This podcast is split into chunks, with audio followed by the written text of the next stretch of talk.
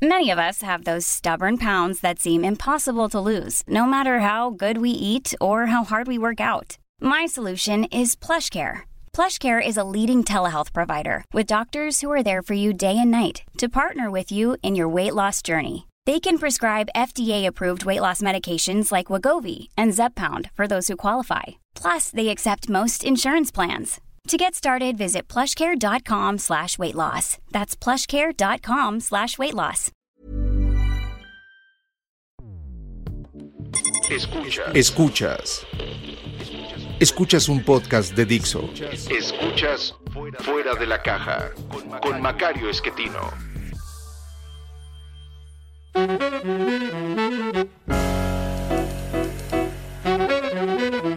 Bienvenidos.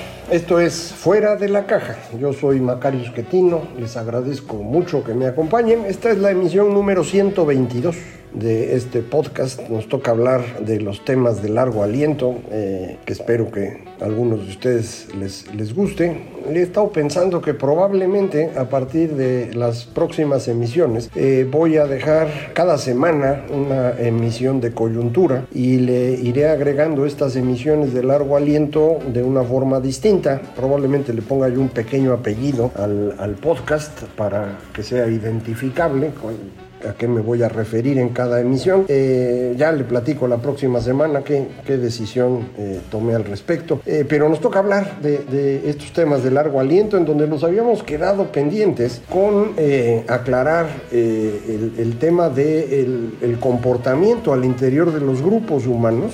Esto significa lo que nosotros podríamos llamar en términos modernos ética o moral, que es en realidad la forma como las personas pueden eh, mejorar su estatus al interior de un grupo, eh, que es algo muy importante, ya sabe usted, para las personas, para los seres humanos, porque mientras más alto se encuentra uno en, el, en la estructura del grupo, la probabilidad de sobrevivir y de reproducirse eh, mejoran considerablemente. Entonces, por eso queremos estar en un mejor nivel, por eso el estatus es tan importante. Eh, pero ese estatus se adquiere en eh, distintos grupos de una manera diferente y en mi opinión esto deriva eh, de la idea central sobre la cual se construye eh, el grupo humano. Eh, hemos platicado cómo esta idea va moviéndose en el tiempo a partir de la invención de, de, los antepasados como algo que se puede adorar hace 15 mil años, cómo esto va a ir cambiando en el tiempo. Y, el cambio me parece se puede entender eh, muy bien. Por un lado pensando en términos de el digámoslo así el tamaño del ser trascendente. Y este tamaño es el antepasado el dios chiquito el dios grandote el dios universal y el no dios sería un poco el camino. Pasamos de un pequeño diosecito, eh, un antepasado que en realidad no es Dios, a tener un Dios pequeñito que permite mantener a un grupo más grande de población, una pequeña ciudad, dos mil personas. Eh, de ahí eh, pasamos a los grandes dioses que nos permiten la construcción de lo que llamamos los reinos, imperios o ciudades-estado que ocurren entre el 2000 antes de Cristo y la época del Imperio Romano, o sea, la época de Cristo, esos dos mil años. Eh, de ahí en adelante pasamos a tener un Dios, un Dios universal, y de ahí pasamos a tener ningún Dios, del 1500 para acá, más o menos. Eh, estos eh, individuos eh, trascendentes en realidad no siempre son trascendentes. Eh, puede uno imaginar a Dios como algo que está con nosotros, y ese es un Dios inmanente, o puede uno imaginar al Dios como algo que está en otra parte, es trascendente. Esta diferencia eh, creo que también es relevante para entender el funcionamiento de la idea. Entonces en cada uno de estos tamaños de dioses tenemos la versión inmanente, o sea, con nosotros, y trascendente, más allá de nosotros. Eh, me parece que la forma como vamos construyendo estas ideas es una especie de viborita en donde pasamos de un antepasado trascendente a un antepasado inmanente, eh, lo convertimos en un pequeño dios que es inmanente, y de ahí lo convertimos en trascendente. Esto nos lleva a los grandes dioses trascendentes, de ahí pasamos a los grandes dioses inmanentes, y esto nos permite llegar al monoteísmo inmanente inicial, del cual llegará el monoteísmo trascendente, y entramos al periodo sin Dios en una disputa entre lo trascendente y lo inmanente, y ahorita lo platico con más detalle. Pero ojo, cada uno de estos espacios eh, exigen una forma diferente de comportamiento. Eh, qué es lo que es bueno y qué es lo que no lo es tanto. Eh,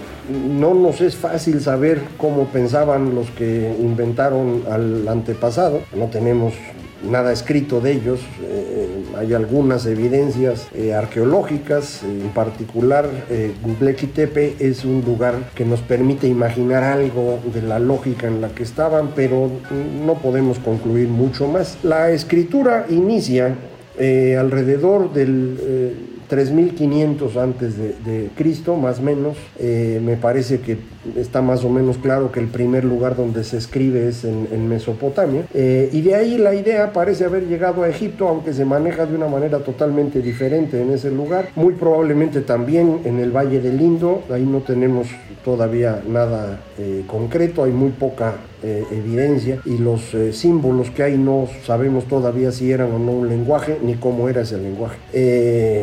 Mm, ya para el siguiente paso, que es la escritura en China, hay que esperar dos mil años más y otros mil años tal vez para llegar a la primera escritura en América, que es en, Mesoamérica, eh, ya sin contacto evidentemente. Eh, sin embargo, este, este proceso pues eh, de, construcción, insisto, de construcción de estas grandes ideas y de las éticas que se derivan de ellas, lo podemos empezar a entender mejor no en este periodo que empieza la escritura, sino un poco más adelante, que es eh, propiamente hablando el, el periodo intermedio eh, de Egipto y el nuevo reino de Egipto que coinciden con la época del imperio asirio. Eh, estamos hablando del 2000 antes de Cristo. Eh, todavía es un cacho que le toca a la edad de bronce, en donde por primera vez empezamos a tener propiamente hablando esclavitud. Eh, ya lo habíamos comentado anteriormente, existe esclavitud antes, pero es una esclavitud asociada a deudas que no se pagaron a tiempo, en donde una persona se queda subordinada a otra familia y al quedarse como subordinado realmente pues se incorpora a la familia. Digamos que lo que hace es cambiar de su antepasado a otro. Se pasa de ser de los López a ser de los Yáñez y, fuera de eso no hay más. Eh, no se utiliza la esclavitud como la fuerza productiva fundamental de la sociedad en ese periodo, sino sobre todo a partir del 2000 antes de Cristo, que es cuando estos imperios empiezan a atacar a otros grupos para eh, tomar a la gente llevársela y ponerlos a trabajar gratis, es decir, la esclavitud propiamente hablando. Eh, eh, el, gran desarrollo de la esclavitud va a ocurrir en el periodo de la antigüedad clásica, Grecia, Roma.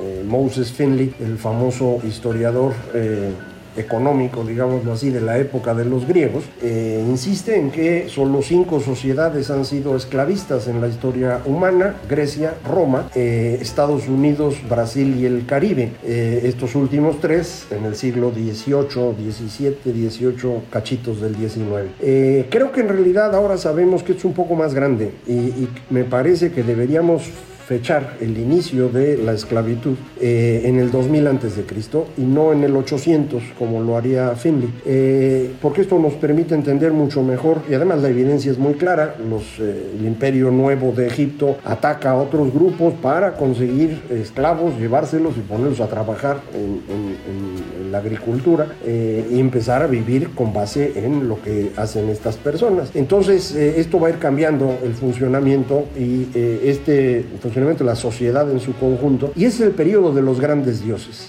La parte de grandes dioses trascendentales del 2000 al que le gusta 1000, 1200, 800 antes de Cristo y el periodo de los grandes dioses inmanentes que es el que corresponde pues de Homero hacia eh, Julio César si quiere para poner fechas más o menos claras eh, en donde los dioses están todo el tiempo alrededor de las personas. Eh, recuerde toda la como le llamamos mitología grecorromana, pues es de dioses que ahí andan, pues, ¿no? Que son como seres humanos, que tienen relaciones con seres humanos, eh, relaciones de todo tipo, tienen incluso reproducción con seres humanos, y de ahí salen los semidioses y demás. Eh, y esto lleva a una forma de comportamiento muy particular, eh, en donde incluso los dioses están limitados por el destino, por lo que va a ocurrir, que no puede modificarse. Estos son muy dioses y todo lo que usted quiera, pero no son omnipotentes. Eh, hay cosas que no pueden evitar. Eh, pueden alterar algo, pero no cambian el, funcionamiento del,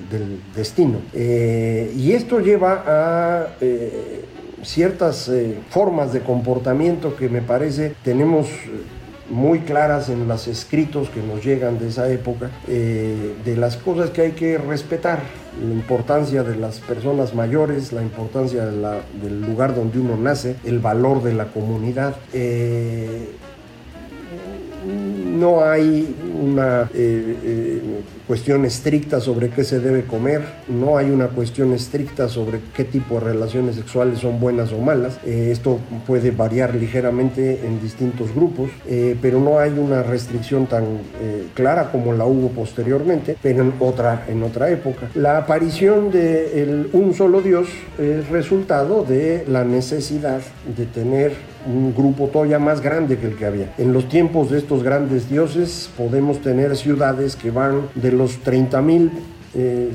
habitantes que probablemente tuvo Memphis en el 2000 antes de Cristo a los 300 mil eh, que va a tener Alejandría eh, en, en, el tiempo ya prácticamente del helenismo, bueno, a partir de que es fundada eh, Alejandría. Entonces, en, ese, en, ese, en ese espacio de 30 a 300 mil habitantes en un solo lugar, funcionan los grandes dioses. Pero cuando yo quiero que esto eh, me funcione para 30 millones de personas del Imperio Romano, pues no da. Y lo que acaban haciendo en el Imperio Romano es construir el monoteísmo inmanente eh, que yo asocio a eh, el César. Eh, acuerde usted, Julio César construye la idea, se muere o lo matan, y es Augusto el que lo convierte en un individuo divino y a partir de eso va construyendo esta idea religiosa que le va a permitir la legitimidad al imperio romano y que va a aguantar cambios completos de dinastía, porque pues, el manto de este monoteísmo inmanente da para mucho, nada más que eventualmente entramos al proceso de transformación al monoteísmo trascendente, que es ya la iglesia cristiana. Eh, aquí aparecen los dos grandes monoteísmos trascendentes, el cristianismo y el islam. Eh, el judaísmo, a pesar de ser eh, una religión de un solo Dios, es algo totalmente diferente, me parece. Es una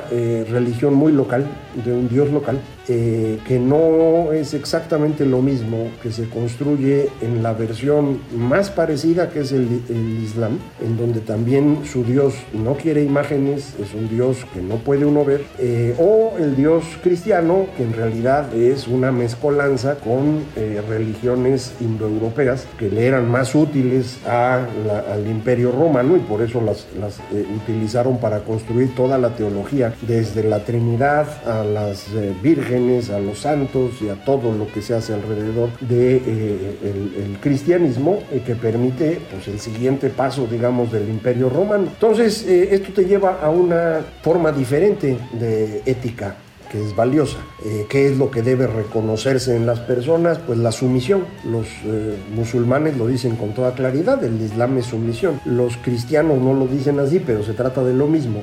Hay un solo Dios y está para todos, Sí, siempre y cuando todos estén dispuestos a subordinarse a Dios. Entonces esto lo que hace no es construir una religión universal, sino una religión de muchas personas, que se va a enfrentar con otra religión que afirma ser idéntica.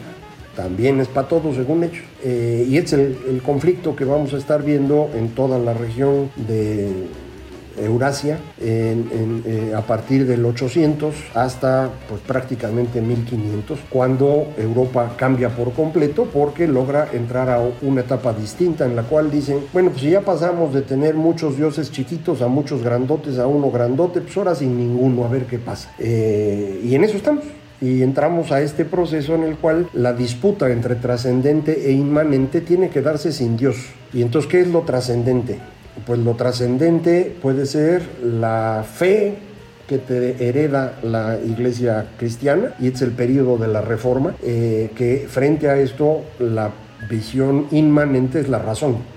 Entonces la disputa entre fe y razón eventualmente queda subsumida en una nueva visión trascendente que es la naturaleza. La naturaleza nos trasciende, es más que nosotros y es lo que debe ser importante. Y frente a eso hay un grupo que dice, sí, pero la naturaleza la podemos entender y la podemos cambiar y lo hacemos con la ciencia. Y entonces el enfrentamiento es naturaleza contra ciencia. Cuando esto se vuelve a quedar eh, subsumido en una nueva idea, lo que ponemos por encima de todo ya no es ni la fe en algo que se ha ido borrando, ni la naturaleza, sino el Estado que es la visión trascendente de la unidad comunitaria. Eh, y frente a eso, quienes dicen, oiga, no, lo importante no es el Estado, es el individuo. Y este es el conflicto del siglo XX. Los estados totalitarios, comunismo, nacionalismo, fascismo, frente al liberalismo tercera época, mejor conocido ahora como neoliberalismo. Y este enfrentamiento, eh, pues ya terminó. Y ahora estamos en una nueva intento de construir estas visiones trascendentes, ahora alrededor de identidades de decía yo, y de pronto nos empiezan a decir que eh, el género, las preferencias eh, son algo que está por encima del valor que tienen las personas.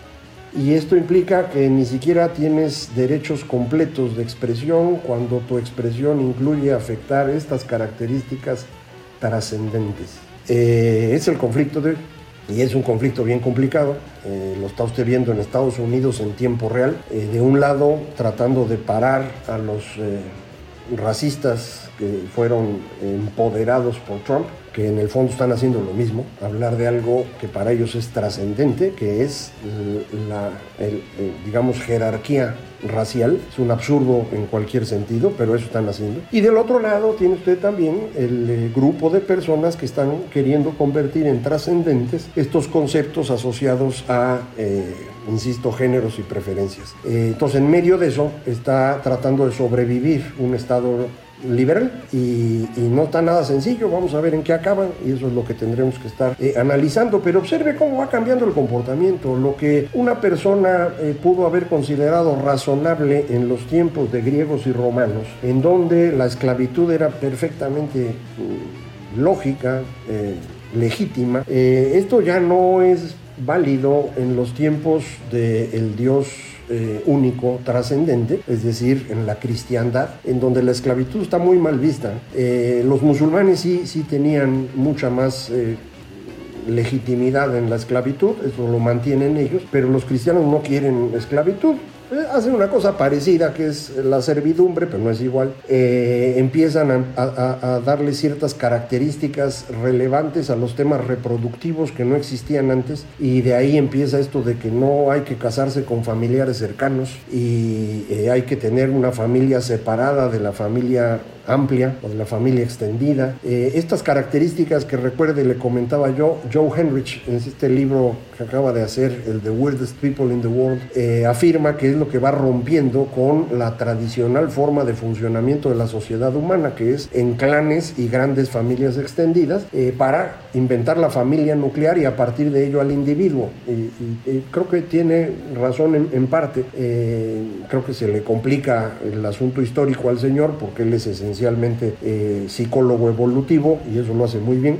pero creo que hay mucho de dónde ir, ir, trabajando para ir perfeccionando este tema. Bueno, pues esa forma de funcionamiento de la cristiandad, en donde pues había que respetar ciertas características reproductivas y pensar en, en, la vida futura, en otra dimensión, y respetar a Dios encima de todas las cosas. Bueno, pues esto viene abajo con, con el proceso de los últimos 500 años. Y, empezamos a tener una dinámica distinta que hoy mismo nos, eh, se nos está complicando, porque lo que era valioso en los últimos 500 años, que era construye tu propia opinión y deféndela, eh, sapere aude, como decía atrévete a saber, eh, en este momento no parece ser el mejor eh, medio para avanzar en la estructura social. Hoy para avanzar en la estructura social hay que ser muy progresista en términos de qué es lo que nos parece que es trascendente. Eh, esto es realmente en el fondo un retroceso.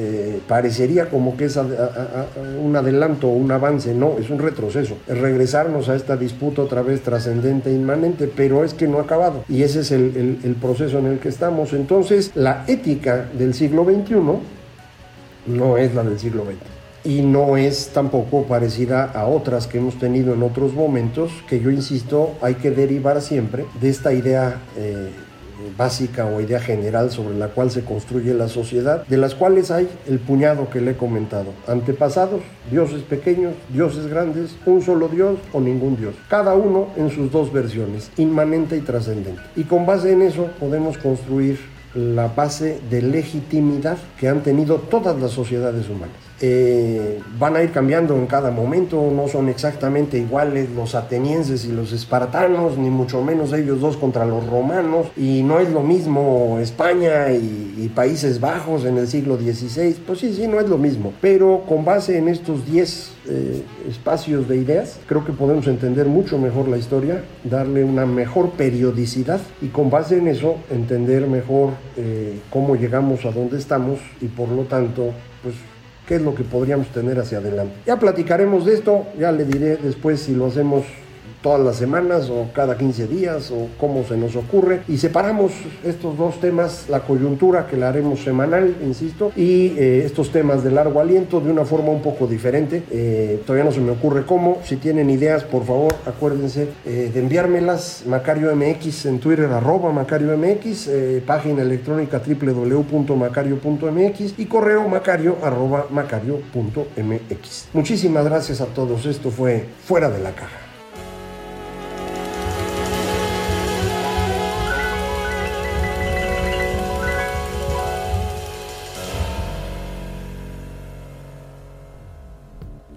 Dixo presentó Fuera de la caja con Macario Esquetino. La producción de este podcast corrió a cargo de Verónica Hernández. Coordinación de producción, Verónica Hernández. Dirección General, Dani Sadia.